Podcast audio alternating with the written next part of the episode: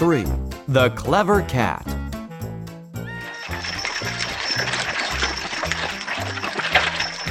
The king and the princess are coming. Master, jump into the river now. But I can't swim.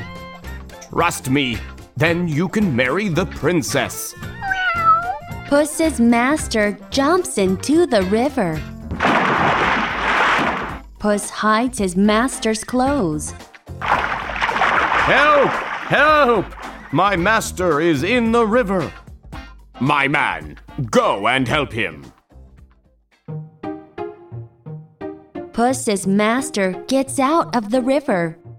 A thief stole my master's clothes. Oh no! Give him good clothes. Puss's master wears the new clothes.